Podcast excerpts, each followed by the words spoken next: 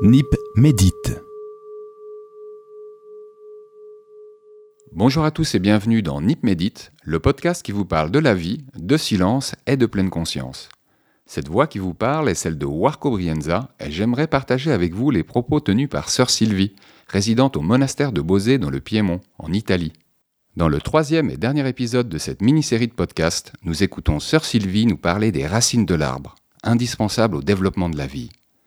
Juste après le gong, je laisserai le micro à Sœur Sylvie pour qu'elle nous raconte cette histoire de la même manière qu'elle m'a été transmise. Les racines puisent dans le terrain de l'écriture, premièrement. Comment aborder l'écriture, justement? Faire silence en soi et invoquer l'Esprit Saint. L'invocation de l'Esprit, la culture appropriée du terrain, et l'exposition à la lumière du Christ permettent le miracle de la photosynthèse qui donne vie et joie à l'arbre, c'est-à-dire que la parole de Dieu contenue dans les Écritures, illuminée par l'Esprit, pourra se révéler dans une parole qui me touche personnellement et communautairement, et qui est un appel à la conversion et à l'action. Ce qui vivifie l'arbre, c'est la sève de l'Esprit Saint qui circule depuis les profondeurs obscures des racines jusqu'aux feuilles exposées à la lumière, et réciproquement. Les racines puisent aussi dans le terrain de la grande tradition monastique transmise dans les écrits des pères de l'Église et dans les visites de moines ou moniales issus de toutes les traditions spirituelles, et qui peuvent être de vraies visitations. Les racines puisent dans les célébrations, qui sont des lieux de présence du Christ. Comme le dit Jésus, là où deux ou trois sont assemblés en mon nom, je suis au milieu d'eux. Elles puisent aussi dans la prière personnelle, où l'on devient toujours plus sensible au murmure de la sève, où on l'invoque avec désir et souffrance, en prenant conscience du bois sec qui entrave sa circulation en nous. Les racines puisent encore dans l'amitié spirituelle, les rencontres éventuelles avec des frères et sœurs en humanité. Elles puisent enfin dans le terreau de la vie communautaire qui nous fortifie dans la joie de la communion, mais qui nous confronte aussi à nos blessures et difficultés relationnelles. Comme nous avons tous mangé de l'arbre de la connaissance du bien et du mal, selon le récit du livre de la Genèse dans la Bible, nous nous retrouvons nus devant les autres avec nos hontes et notre envie de nous cacher ou de toute façon de nous défendre de ce sentiment de vulnérabilité. Nous avons besoin que Dieu mette de la paille autour de notre tronc pour nous protéger du froid des relations difficiles d'une part, mais aussi du froid de la relation difficile avec et envers soi-même. Ce qui donne du caractère à la vie d'un arbre, ce sont les saisons et le climat. Il crée la texture du bois et la forme de l'arbre. La foudre peut l'amputer. Une bonne humidité chaude l'élancer. Les insectes le lacérer, etc.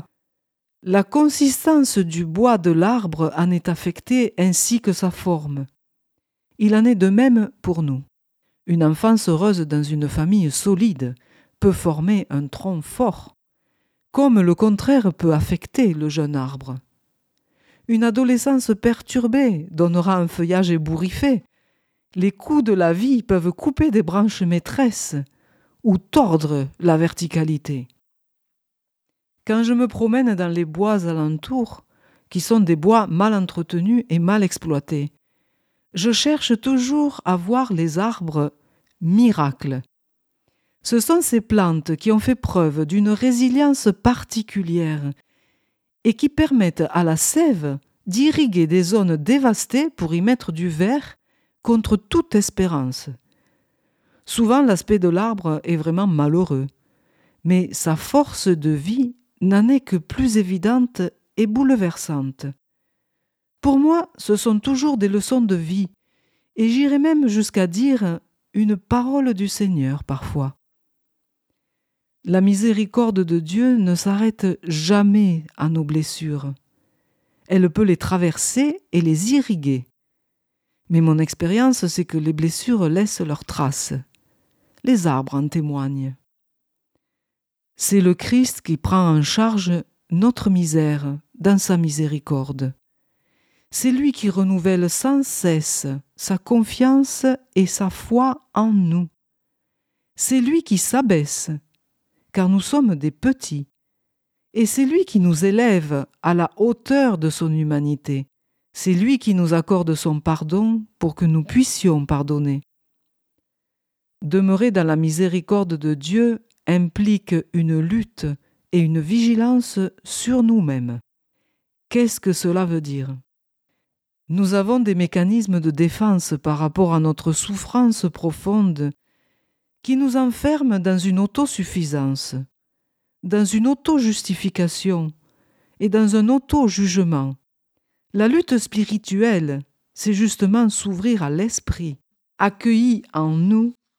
Son travail peut nous amener à percevoir que la présence divine sauve ce que nous jugeons être l'insauvable en nous.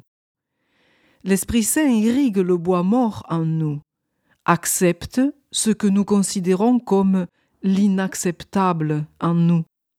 Il nous demande de nous abandonner à sa confiance et à son pardon pour nous réconcilier avec nous-mêmes, avec les autres et avec Dieu, et accomplir ainsi, sans le vouloir de manière volontariste ou moraliste, mais plutôt avec un désir amoureux, le grand commandement de l'amour, qui est le suc de la volonté du Père, qui attend que l'amour s'épanouisse dans notre humanité, qu'il y trouve sa demeure.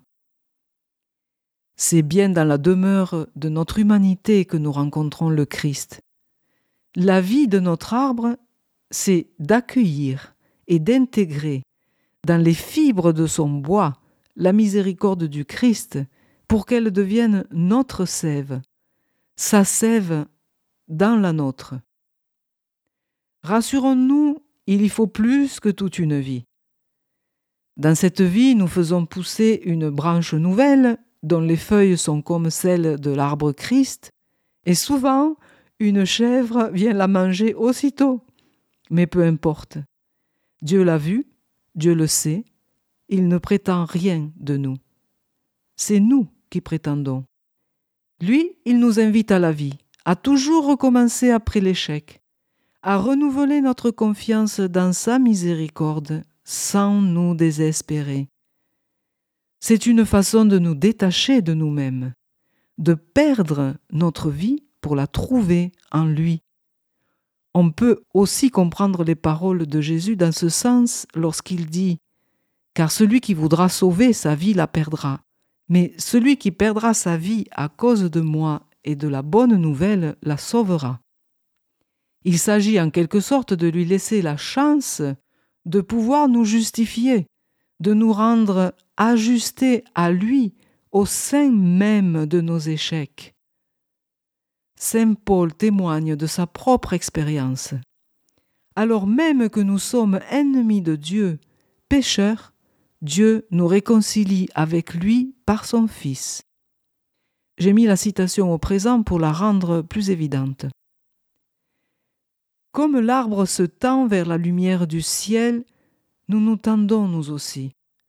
Nos branches et notre feuillage s'ouvrent à cette lumière pour en recevoir la vie, une vie qui saura traverser la mort grâce à celui qui, je cite, ayant commencé en nous une œuvre excellente, la portera à son accomplissement.